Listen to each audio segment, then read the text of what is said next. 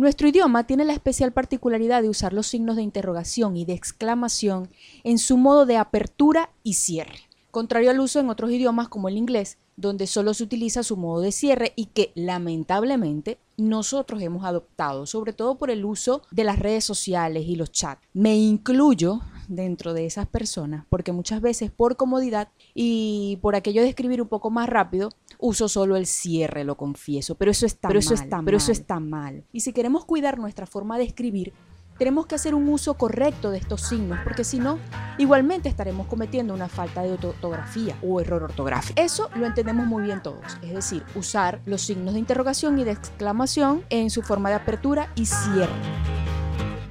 Yo soy María Cecilia Ferreira y esto es Yo Redacto en Podcast. Eso lo entendemos muy bien todos, es decir, usar los signos de exclamación y de interrogación en su forma de apertura y cierre. Así que no hay que, no hay que explicarlo mucho, simplemente hay que practicarlo. Pero más allá de esas circunstancias, hay otras faltas que solemos cometer cuando los utilizamos. Y con esto quiero dirigirme con más ahínco, con un especial atino a profesionales que hacen un uso más formal de la escritura, es decir, periodistas, redactores digitales, publicistas, escritores, literarios, etcétera, etcétera, ya que hay algunas normas, dictadas por supuesto por la Real Academia Española, a la que debemos atender si queremos presentar escrituras, artículos, reseñas, notas de prensa, ensayos, libros, lo que sea, con una ortografía pulcra, pulcra y pulcra optimizada. Entonces, mi intención con este podcast, en esta oportunidad, es refrescar esas pequeñas normas que nos dicta la Real Academia Española y que tienen que ver con el uso correcto de los signos de interrogación. Entonces, voy a marcarlos para que podamos entenderlo de una forma fácil y sencilla y rápida, como es mi intención en todas las entregas de estos podcasts.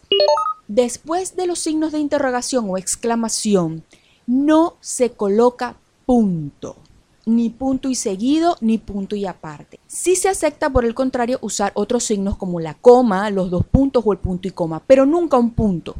Nunca un punto y seguido y un punto y aparte, porque ya estos, ya estos signos tienen esa función. Es decir, que si los usamos estaríamos redundando en la colocación o el uso de esto. Entonces, entonces, evidentemente es una falta ortográfica. Sin embargo, delante del signo de apertura, sí es válido colocar un punto, un punto y seguido en este caso. Es decir, terminar una oración y luego abrir otra con el signo de exclamación o interrogación. Por lo general, si se escriben varias oraciones, este es otro dato, si se escriben varias oraciones encerradas entre estos signos, la primera letra de la, de la primera palabra va en mayúscula. Otro dato muy simple, pero que solemos cometer el, el error, es no dejar un espacio entre un punto y el signo de exclamación o de interrogación, o entre ambos signos cuando creamos varias oraciones entre, entre ellas. ¿no?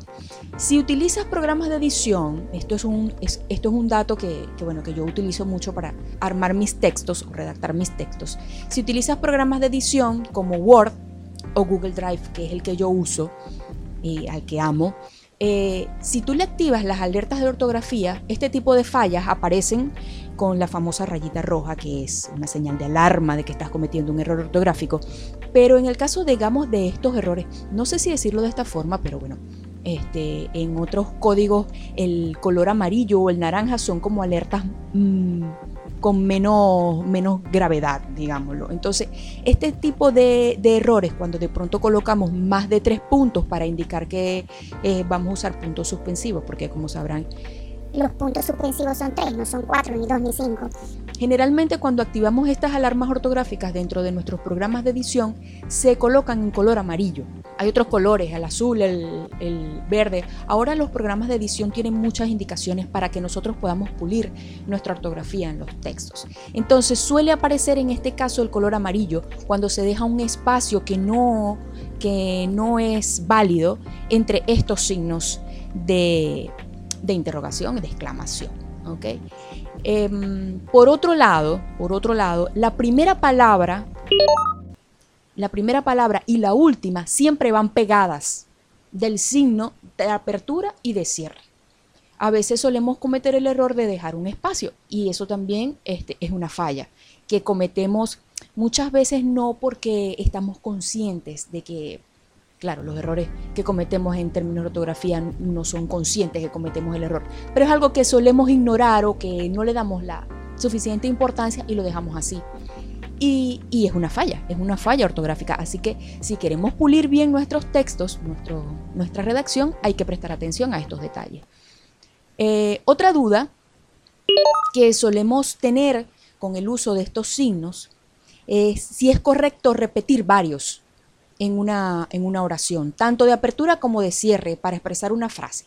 Y esto es totalmente válido. Es una forma digamos, de exagerar un poco la emoción o la entonación con la que queremos expresar o escribir un mensaje. Incluso es correcto colocar ambos, inclusive, tanto la de interrogación como la de exclamación. Y es permitido hasta tres veces. Que yo también he visto mucho la discusión de si es permitido o no este, este esta colocación de varios signos de, de interrogación o de exclamación en una frase y es totalmente válido.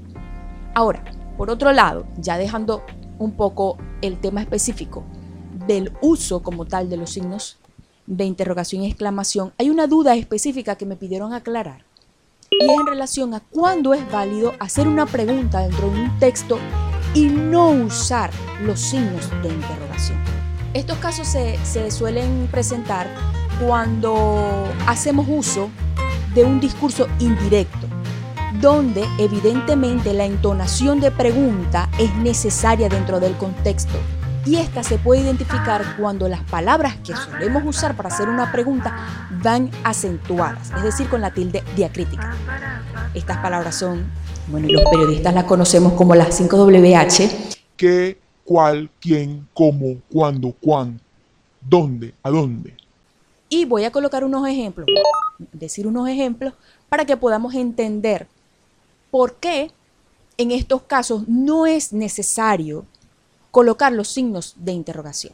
Este es un ejemplo. Mi hermano no entendía por qué lo había regañado nuestra madre. Eh, otro, otro ejemplo.